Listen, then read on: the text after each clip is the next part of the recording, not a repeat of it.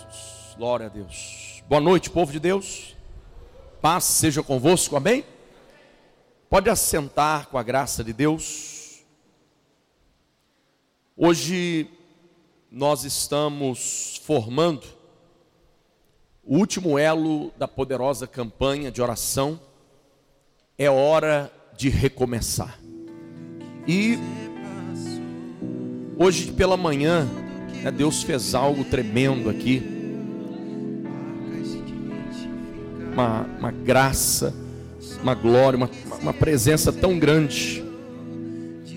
E que nesta noite o Senhor possa fazer da mesma forma ou de uma forma maior, mais intensa. Mas eu creio que Deus ele ele tem para nós grandes recomeços na nossa vida e eu vou falar hoje sobre o maior recomeço da história. Vamos repetir, diga o maior recomeço da história. Amém? Coloque, abra sua Bíblia aí, perdão. Abra sua Bíblia em, no Evangelho de João, no capítulo 1, capítulo 1. Vamos ler a partir do versículo 1 também. João 1, 1. O maior recomeço da história. Se você não trouxe a Bíblia, pode ler conosco ali no telão, ou se quiser também acompanhar, mesmo com a Bíblia aberta. Vamos, vamos ler. Diz assim: No princípio era o Verbo, e o Verbo estava com Deus e o Verbo era Deus. Ele estava no princípio com Deus. Todas as coisas foram feitas por Ele, e sem Ele, nada do que foi feito se fez. Nele estava a vida, e a vida era a luz dos homens. E a luz resplandece nas trevas, e as trevas não a compreenderam. Houve um homem enviado de Deus cujo nome era João, e este veio para testemunho, para que testificasse da luz, para que todos crescem por ele. Não era ele a luz, mas para que testificasse da luz. E ali estava a luz verdadeira que ilumina a todo homem que vem ao mundo. Estava no mundo e o mundo foi feito por ele, e o mundo não o conheceu. Veio para o que era seu, e os seus não o receberam. Mas a todos quantos o receberam, deu-lhes o poder de serem feitos filhos de Deus, aos que creem no seu nome, os quais não nasceram do sangue, nem da vontade da carne, nem da vontade do homem, mas da vontade de Deus. E o Verbo se fez carne e habitou entre nós, e vimos a sua glória, como a glória do unigênito do Pai, cheio de graça e de verdade. Amém? Curve a sua cabeça, feche os seus olhos. Vamos falar com Deus, Pai. Aqui, Senhor, está a tua palavra nesta noite. E nós te pedimos, Espírito Santo, fique à vontade no nosso meio para falar aos nossos corações, para revelar-nos os teus mistérios. Meu Deus, que o Senhor esteja à vontade no meio da tua igreja, que o Senhor possa falar profundamente, meu Deus, nas nossas vidas, e que o Senhor, meu Pai, cumpra todo o teu propósito e estabeleça toda a tua vontade sobre nós. Nós te pedimos isso no poder e na autoridade, que é no nome do nosso Senhor e Salvador Jesus Cristo, que todos digam amém. Digam graças a Deus. Amados, este texto que nós acabamos de ler vai nos falar da pessoa bendita do nosso Senhor e Salvador Jesus Cristo. João apresentando o Senhor Jesus como o Verbo de Deus. Né? E ele começa então, lá no versículo 1, dizendo que no princípio, no princípio nós entendemos este princípio, já falei algumas vezes, vou repetir. Não princípio para Deus, porque Deus é eterno e um ser eterno não existe princípio. O princípio, na verdade, é para nós, para aqueles que foram criados, né? a sua imagem, a sua semelhança. Quando o próprio Deus, lá em Gênesis 1, 26, diz: façamos o homem a nossa imagem conforme a nossa semelhança. Então, no princípio da humanidade, no princípio da existência deste mundo, né, era o Verbo. Então, quem era o Verbo? Diga, Jesus era o Verbo. Ou seja, toda palavra que saiu da boca do próprio Deus, que foi liberada da própria boca de Deus, na verdade, aquela palavra era Cristo sendo liberado, como poder da criação divina, como poder que trouxe vida né, aos luminares, ao sol, à lua, às estrelas, a este mundo, a esta terra, aos mares, aos oceanos, aos lagos, aos rios, a, a, a toda a terra né, que fora criada, e também o homem, quando Deus, o próprio Deus, o Criador, disse: façamos o homem a nossa imagem, conforme a nossa semelhança. Cristo estava nesta criação e ele era o Verbo, ele era a palavra, a própria palavra que saía da boca de Deus. E olha aí, e o Verbo estava com Deus e o Verbo era Deus.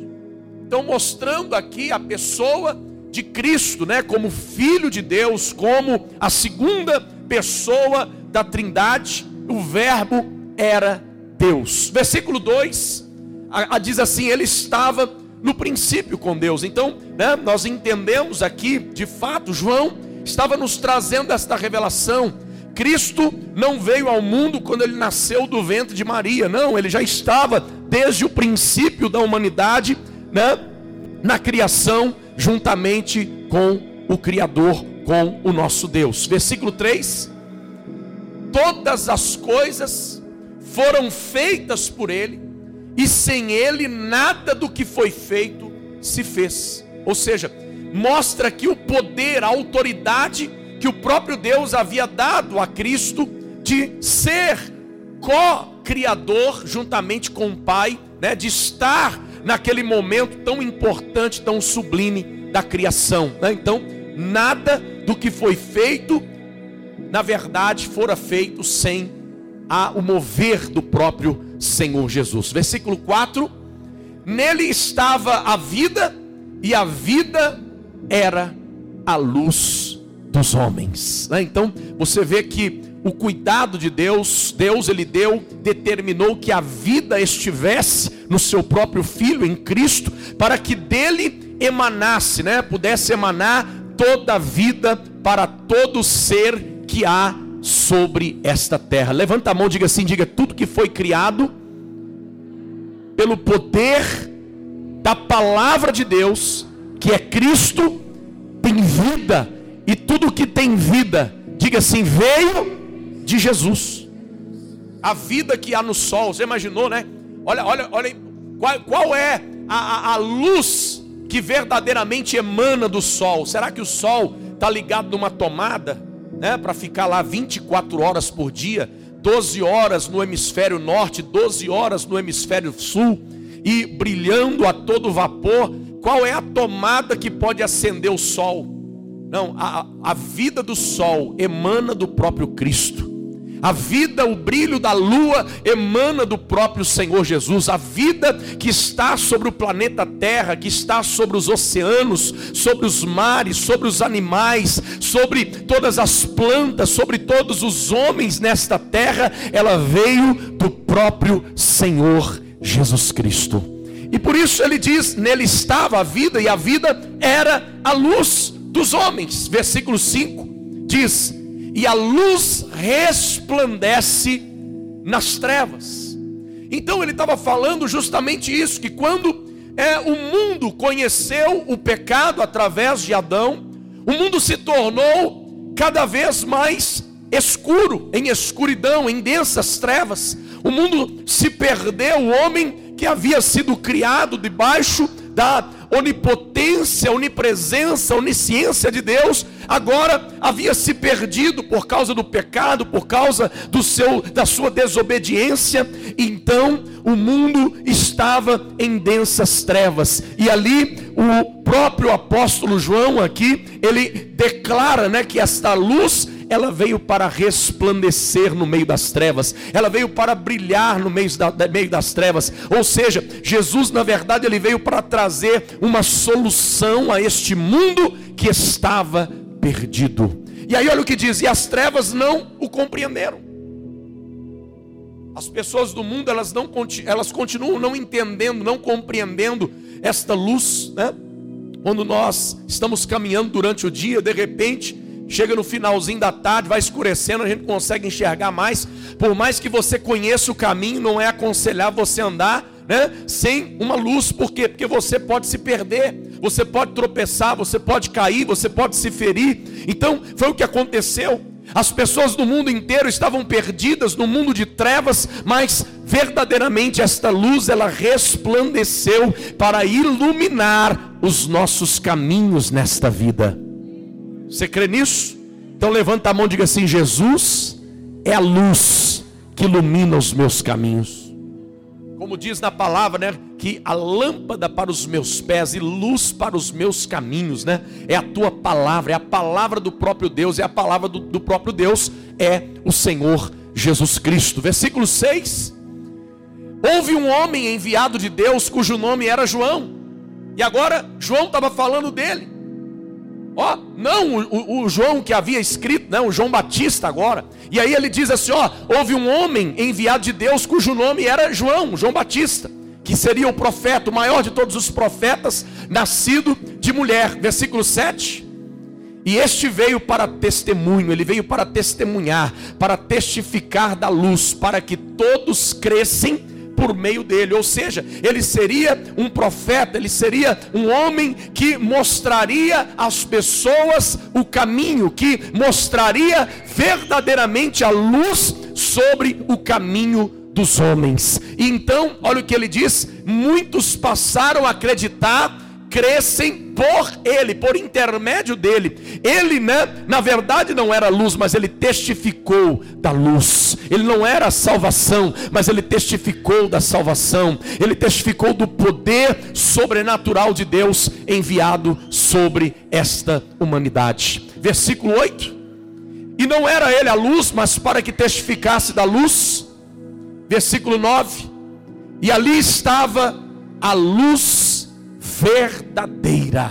Porque existem muitas luzes falsas, né? Ou luzes artificiais, mas ele é a luz natural de Deus, é a luz perfeita que vai iluminar com certeza a nossa vida, toda a escuridão, toda a treva que porventura existir na nossa vida, Cristo ele veio para iluminar por completo a nossa vida. E aí, que ilumina todo homem que vem ao mundo. Sem a luz de Jesus, nós estaremos em trevas, estaríamos no escuro, estaríamos perdidos. E ele veio justamente para solucionar, para resolver este problema na vida espiritual de todo homem. Olha lá, que ilumina a todo homem que vem ao mundo. Jesus ele veio para iluminar o caminho a todos, e nem todos aceitam andar pela sua luz, nem todos aceitam esta verdadeira luz, mas muitos preferem continuar caminhando nas trevas, continuar caminhando num caminho de escuridão, num caminho de ignorância, num caminho de estupidez espiritual. Versículo 10: Estava no mundo, e o mundo foi feito por ele, e o mundo não o conheceu.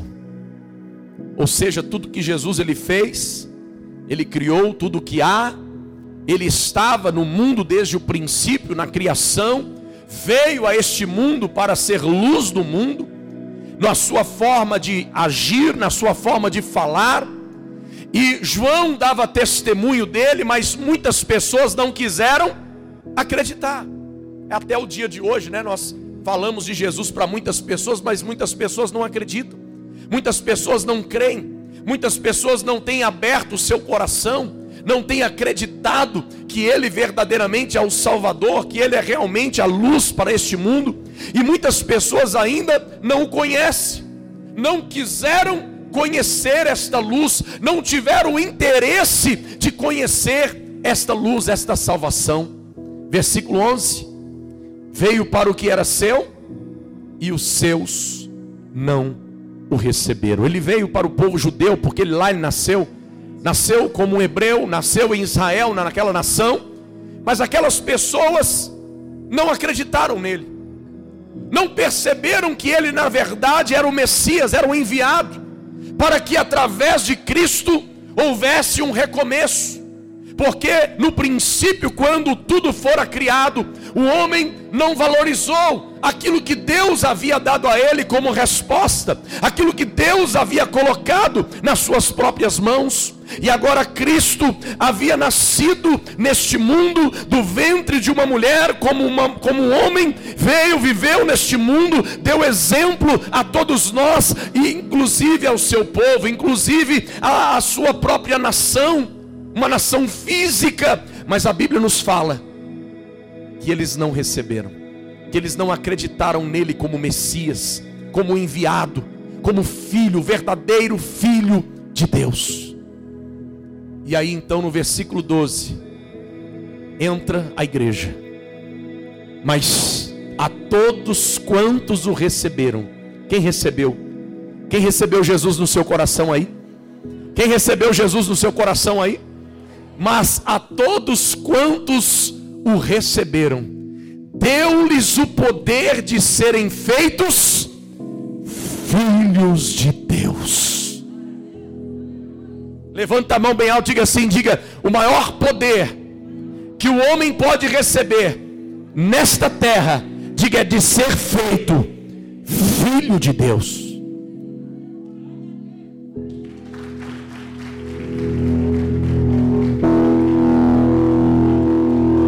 Cristo, ó, ele veio justamente para gerar em nós sermos iguais a Deus. Ele veio para a sua nação, mas a sua nação o rejeitou. Ele veio para os seus, mas os seus o rejeitaram. Então ele deu a conhecer a todos quantos o receberam, aqueles que neram, nele creram. Ó, deu-lhes o poder de serem feitos filhos de Deus aos que creem no seu nome. Tem filho de Deus aqui nesta noite? Levanta a mão e diga assim: Eu só posso ser filho de Deus. Diga se eu aceitei o recomeço de Cristo na minha vida. E aí, olha o 13: Os quais não nasceram, não nasceram do sangue, nem da vontade da carne, nem da vontade do homem, mas da vontade de quem? Da vontade de quem? De Deus. O que que agora João estava dizendo? Ele estava dizendo: olha, os que foram feitos filhos de Deus, eles não nasceram do sangue. O que que representa isso? Todos nós, quando viemos a este mundo, nós nascemos do sangue. Como que foi? Os nossos pais se apaixonaram, os nossos pais viveram um romance, um amor, e eles então se juntaram, se relacionaram, e através do ato sexual, né, o que acontece, o esperma que foi lançado no útero da sua mãe, na verdade era o que? O sangue, era uma semente, ó, que saiu do pai entrou na mãe, gerou você. E hoje você está aqui, porque você foi gerado no sangue, você nasceu pelo sangue, você foi, é, você foi gerado pela vontade carnal, pelo desejo carnal dos seus pais. Não é assim o ato sexual? O ato sexual, na verdade, é o desejo carnal de um homem e uma mulher. Todos nós viemos a este mundo pelo desejo da carne, pela vontade da carne dos nossos pais. E olha aí, da vontade dos homens, da vontade né, dos nossos pais biológicos, mas agora João está se referindo não a uma, uma semente de sangue, não a uma vontade carnal, não uma vontade humana, mas ele está falando de uma vontade divina, de uma vontade soberana, de uma vontade de Deus. Então levanta a mão bem alta e diga assim: Eu vim porque Deus me desejou.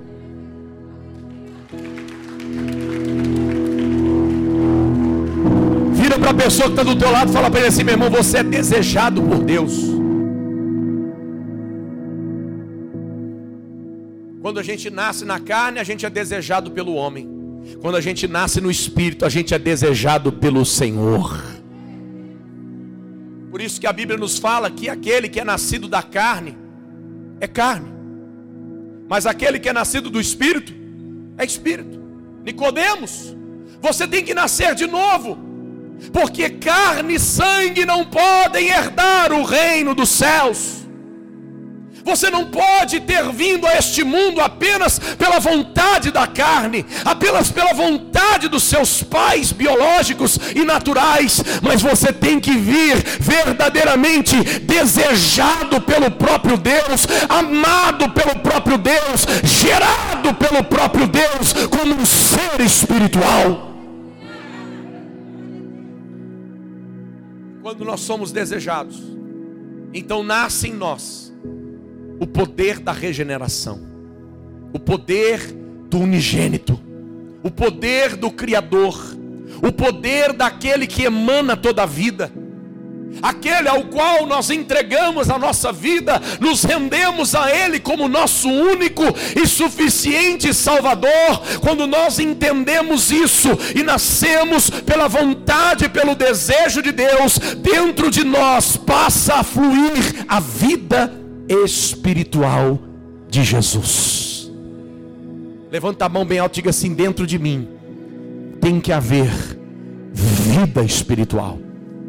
Vamos lá, diga, tem que haver o quê? E quem é que gera a vida espiritual? Jesus, Deus. Nós só podemos gerar na carne. Mas quem é que gera no espírito? O espírito.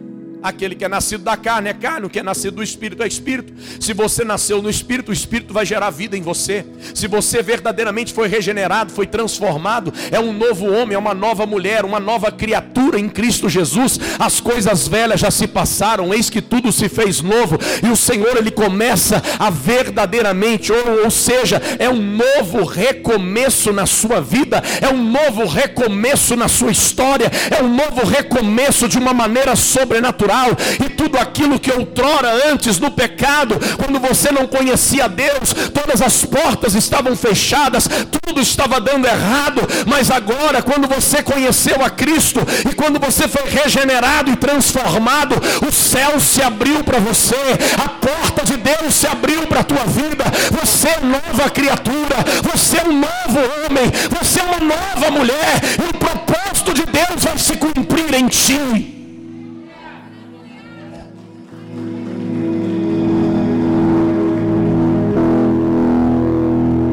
14. E o Verbo se fez. Diga assim: o Espírito se fez carne. Agora a carne tem que se fazer espírito. Por que, que Jesus teve que vir em carne?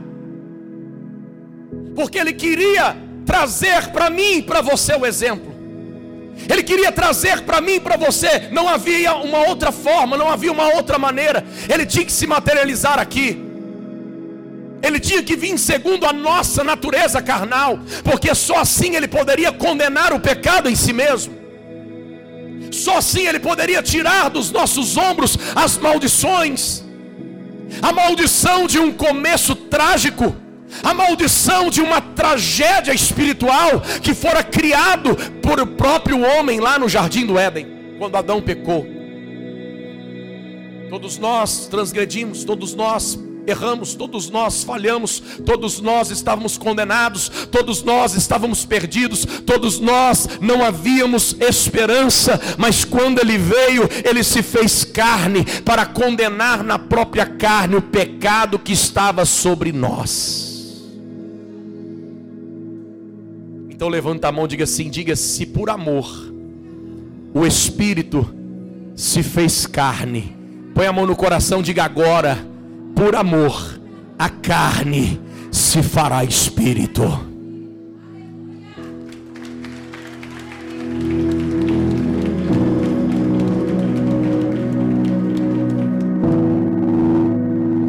Se nós não nos transformarmos em seres espirituais, jamais entraremos no reino dos céus.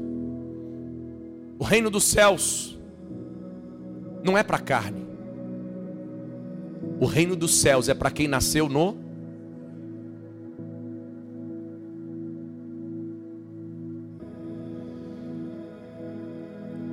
E às vezes não entendemos, continuamos sem entender. A luz veio para brilhar, a luz veio para mostrar o caminho, a direção. E Ele mesmo dizendo: Eu sou o caminho, eu sou a verdade, eu sou a vida. Ninguém vem ao Pai senão através de mim. Mas tem muita gente que está dentro da igreja e ainda não conhece o caminho. E acha que porque vem à igreja é salvo. Não. Ninguém é salvo porque frequenta a igreja. Nós somos salvos porque servimos a Deus em espírito. O Pai está à procura dos verdadeiros. E são aqueles que adoram. São esses que o Pai está procurando. Deus em todo tempo, em todo momento, Ele olha para o meio da igreja e Ele procura homens e mulheres espirituais. Ele procura os verdadeiros adoradores, aqueles que foram gerados, aqueles que verdadeiramente receberam esta oportunidade, esta chance de serem regenerados em Cristo, pois Cristo é o nosso maior recomeço. Sem Cristo, estaríamos condenados, estaríamos perdidos. Sem Cristo, ninguém poderia chegar até a Deus. Mas porque Ele veio, porque Ele veio, nós temos uma chance.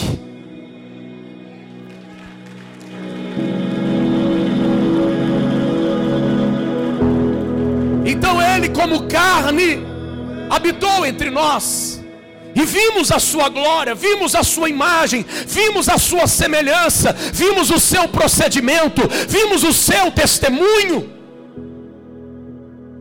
E agora precisamos segui-lo. E agora precisamos fazer como ele. Precisamos imitá-lo. Precisamos seguir as suas orientações e não apenas orientações, mas principalmente o seu estilo de vida. Levanta a mão, diga-se o que Cristo fez eu preciso fazer também. Cristo, na verdade, é o padrão de Deus. Cristo, na verdade, é uma seta apontando o caminho para você, que existe uma oportunidade, que existe uma chance de Deus refazer a sua história. Sua história, a minha história estava acabada, a nossa história estava perdida, já havia sido colocado um ponto final, será condenado ao inferno. Nenhum ser neste planeta, de todos os tempos que viveram, nenhum deles poderia alcançar a salvação por si mesmos. Mas quando Cristo veio, Ele veio recomeçar. Ele veio nos dar uma nova chance, uma nova oportunidade, e eu não vou perder essa chance de maneira nenhuma. Fala para o seu irmão, não abra mão disso. Fala para ele, não perca essa chance, não perca esta oportunidade. Fala para ele, diga, porque é a única maneira da sua vida dar certo. Pessoas que estão tentando de todas as formas e vai dar errado, vai dar problema, porque elas estão tentando recomeçar a vida sem Jesus. E sem Jesus não tem recomeço. Diga sem Jesus. São tentativas de fracasso. Elas vão tentar, mas elas vão fracassar. Não vai dar certo. No final vai dar errado de novo. De novo, de novo, de novo, de novo, de novo. Cristo é a resposta certa para uma nova história, um novo recomeço da vida do homem. E ali, como a glória do unigênito do Pai, cheio de graça e de verdade. Liga assim, diga é a verdade que o mundo não quis conhecer. Agora levanta a mão, diga, mas aquele que conhece a Deus, conhece esta verdade.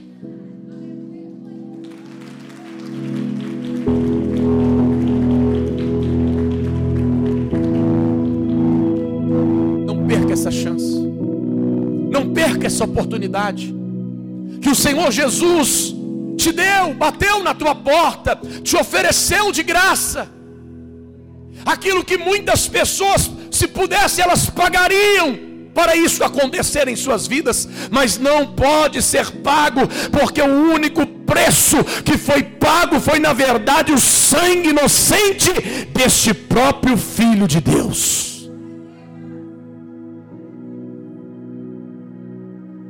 Apocalipse 21. Olha ali. E vi um novo, e vi um novo céu, e uma nova terra, porque já o primeiro céu e a primeira terra passaram, e o mar já não existe. Agora, João estava dizendo, João estava dizendo: olha, olha o recomeço. Esses, esses que aceitaram o recomeço na terra, eles também vão ter um recomeço no céu.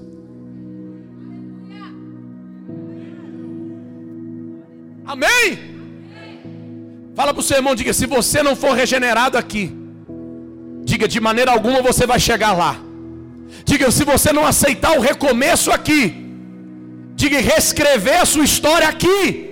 Diga assim: você não vai chegar lá mas todos aqueles que se renderam, se entregaram aqui, se tornaram homens e mulheres espirituais aqui, obedeceram à voz de Deus aqui, eles virão, eles verão com os próprios olhos um novo céu e uma nova terra. 20, oh, 21, 2. E eu, João, vi a santa cidade, a nova a nova Jerusalém. Haverá um novo céu, haverá uma nova terra e haverá uma nova cidade. Essa é a cidade que nós vamos morar. Aqueles que foram regenerados, que foram transformados, aqueles que aceitaram o recomeço, aqueles que aceitaram a reescrever a história em Cristo aqueles que morreram para a sua própria natureza, que se crucificaram, crucificaram as suas paixões e as suas vontades carnais, que não vivem para a vontade da carne, mas para a vontade do Espírito, se tornarão uma nova cidade, a nova Jerusalém, que de Deus descia do céu, porque nós seremos arrebatados, ficaremos nos céus no milênio, aprenderemos tudo, e depois desceremos novamente preparada como uma esposa adornada para o seu marido. E ali haverá uma união eterna entre a igreja, a nova Jerusalém, a esposa e o cordeiro, o filho do Deus Altíssimo. Três. E ouvi uma grande voz do céu que dizia: Eis aqui o tabernáculo de Deus está com os homens, pois com eles habitará, e eles serão o seu povo, e o mesmo Deus estará com eles e será o seu Deus. Quando nós aceitamos Cristo, nós nos tornamos uma propriedade exclusiva do próprio Deus. Quando nós entregamos nossa vida a Jesus e reescreve a nossa história, e nos dá uma nova chance, uma nova oportunidade. Agora Deus ele nos cela como tua morada, como tua casa, como teu tabernáculo, como algo que de fato pertence a ele para sempre. Levanta a mão diga: eu sou de Deus para sempre. mais forte.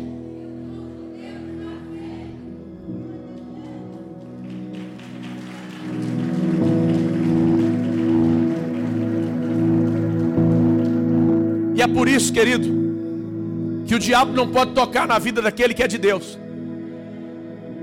Satanás ele toca na vida de pessoas que não foram entregues ainda, que não nasceram de novo ainda. O diabo deita e rola. Ele coloca depressão, ele coloca angústia, ele coloca dor, coloca sofrimento, ele coloca confusão mental, ele coloca várias coisas na vida dessas pessoas, porque elas ainda não foram regeneradas e transformadas. Mas quando você nasce de novo, quando você é um novo homem, uma nova mulher, quando você verdadeiramente foi regenerado e transformado, você se torna propriedade exclusiva de Deus, tabernáculo de Deus, casa de Deus, morada de Deus, e aquele que pertence a Deus, o diabo não pode tocar.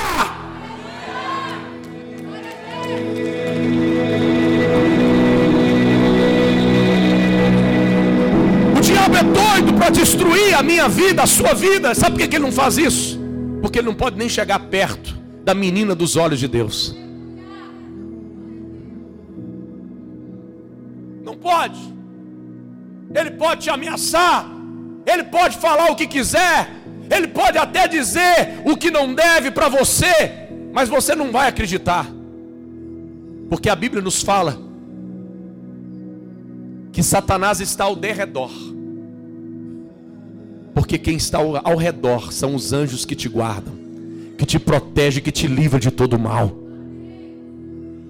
Ele não vai deixar você cair, por, isso ele diz: mil cairão ao teu lado, dez mil à tua direita, mas você não vai ser atingido, porque a minha mão está sobre ti.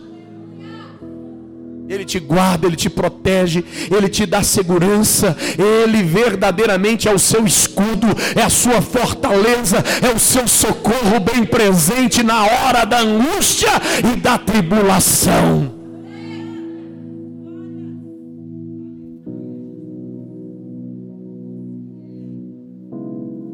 Quatro.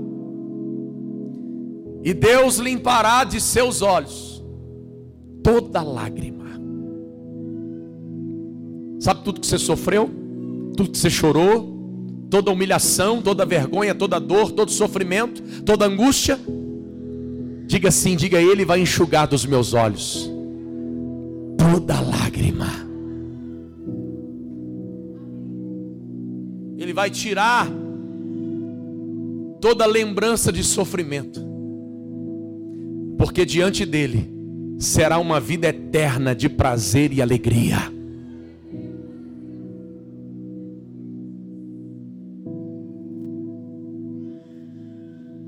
Sabe o gozo? Você que é casado ou você que já teve relações sexual, já experimentou o gozo? Segundos. Isso é só um, um pouquinho para você entender o que, que representa a vida eterna. O gozo eterno. Você vai sentir aquilo o resto da vida. Uma sensação de três segundos, dois segundos, sei lá, quatro segundos, cinco segundos. Você vai sentir o resto da vida. Porque não haverá dor, sofrimento, angústia, não haverá mal algum, não haverá sofrimento, não haverá choro, lágrima, e não haverá mais morte, nem pranto, nem clamor, nem dor, porque já as primeiras coisas são passadas. Cinco. E o que estava sentado sobre o trono disse: Eis que faço novas, faço novas, tudo. Deus fará novo, tudo. Enquanto nós estivermos neste mundo, tudo que é novo envelhece. Já reparou? Você compra um carro hoje, ano que vem já está velho. Você compra uma roupa hoje, daqui um mês já envelheceu. Você compra um sapato hoje,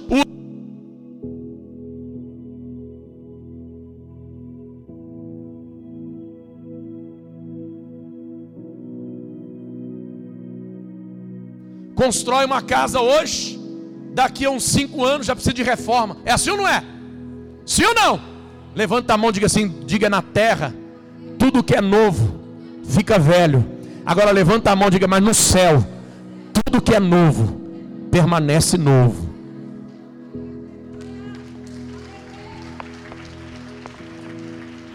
Bate a mão assim diga assim: Inclusive eu, você não vai envelhecer nunca mais. Você vai ser eternamente jovem. Forte, hein? Faço todas as coisas, volta. Faço nova todas as coisas. E disse: Me escreve, porque essas palavras são. Acredita nisso, irmão. Tem gente que não acredita mais na vida eterna. Tem gente que não acredita mais no céu. Você tem que voltar a acreditar. O céu é uma promessa para a igreja. O céu é uma promessa para a terra. Só vai morar no céu quem acredita no céu.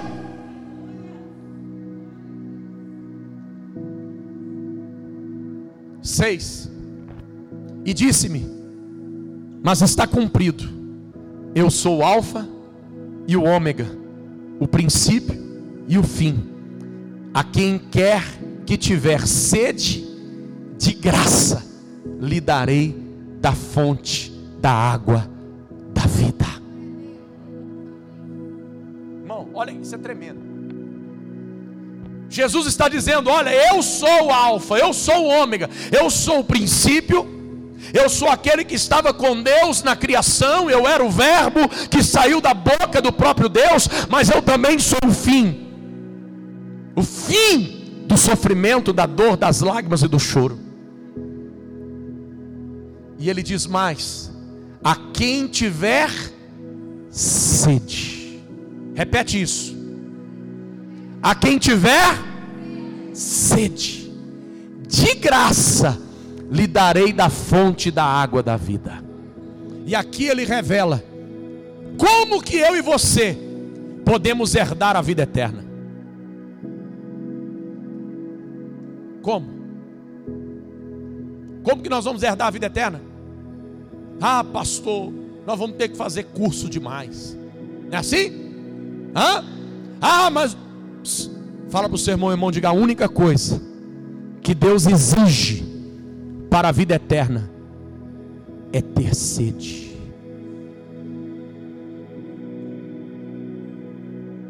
Quando você está com sede, nesse mundo é, é, fácil, né? Quando a gente está com sede, a gente se olha para o lado e encontra água, água mineral, vai na geladeira, né? vai no, no, na lanchonete, no restaurante. Tem água para todo lado, né? Agora imagine uma pessoa num lugar deserto sem água. O que, que ela não faz? Hein? Para achar água para beber. A sede que está dentro dela move para que ela possa encontrar água de qualquer maneira, porque a água, ó, a água vai verdadeiramente, né, a vida dela depende da água que ela vai achar ou não. Então é isso que eu quero que você compreenda. Jesus está dizendo: Eu sou a fonte de vida eterna. E só uma maneira de você entrar na vida eterna: você tem que beber de mim. Você tem que saciar a sua sede em mim.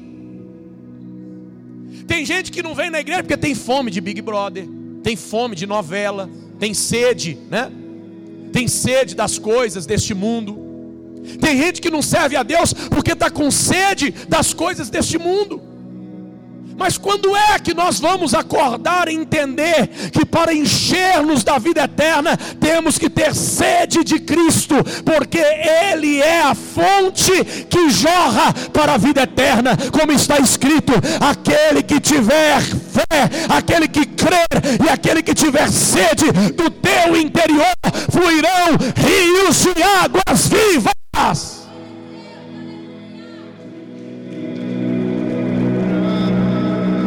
Diga assim: estas águas jorrarão para a vida. O Senhor quer saciar nossa sede. Mas a pergunta é: será que nós estamos com sede? Será que nós queremos beber dessa água? Será que nós queremos encontrar? Por isso que está escrito: Buscar-me-eis e me achareis, quando me buscardes de todo o vosso coração. Sabe por que tem muita gente que não acha Deus, não encontra Deus? Porque nunca buscou de todo o coração, porque nunca buscou com sede. Tem gente que parece que fala assim: ah, eu vou lá na igreja hoje, se Deus quiser, ele aparece lá. Como se Deus precisasse da gente. Nem a gente precisa de Deus, não.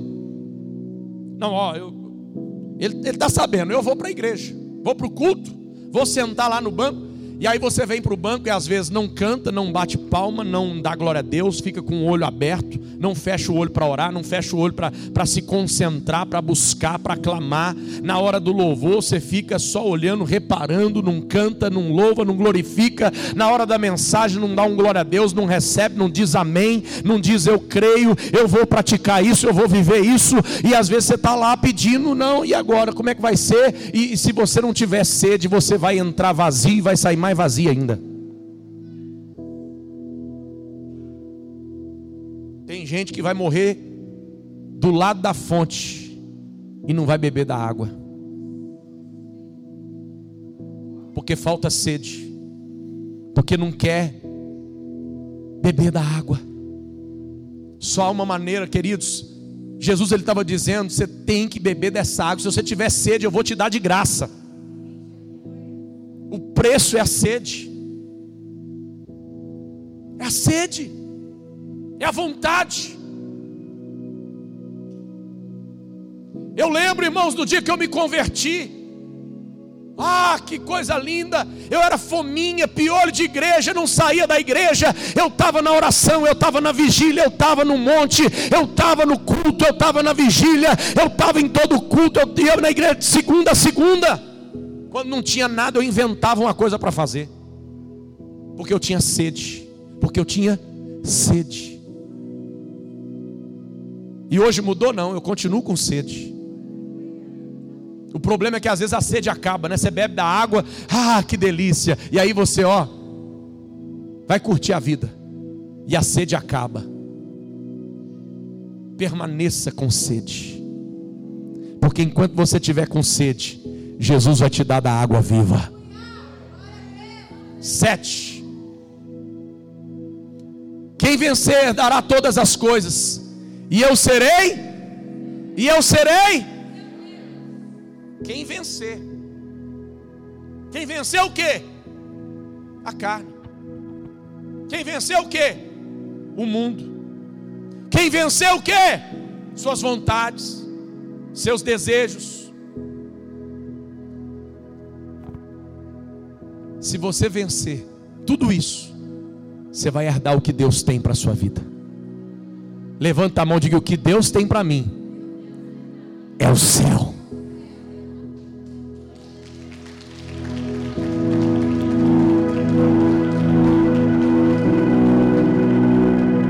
E eu serei seu Deus. Ele só é nosso Deus quando nós vencemos a nós mesmos quando nós aceitamos o recomeço em Cristo, e Ele será meu filho, aí nós nos tornamos filhos de Deus. Ele é o nosso Deus e, né? e Ele é também o nosso Pai, porque fomos ó, nascidos da Sua própria vontade, do seu próprio desejo. Irmãos, fala para o seu irmão assim: meu irmão, diga, Deus está aqui hoje, vendo sua fome, sua sede, seu desejo. Diga, quem sabe, hoje Ele te escolha para ser seu filho.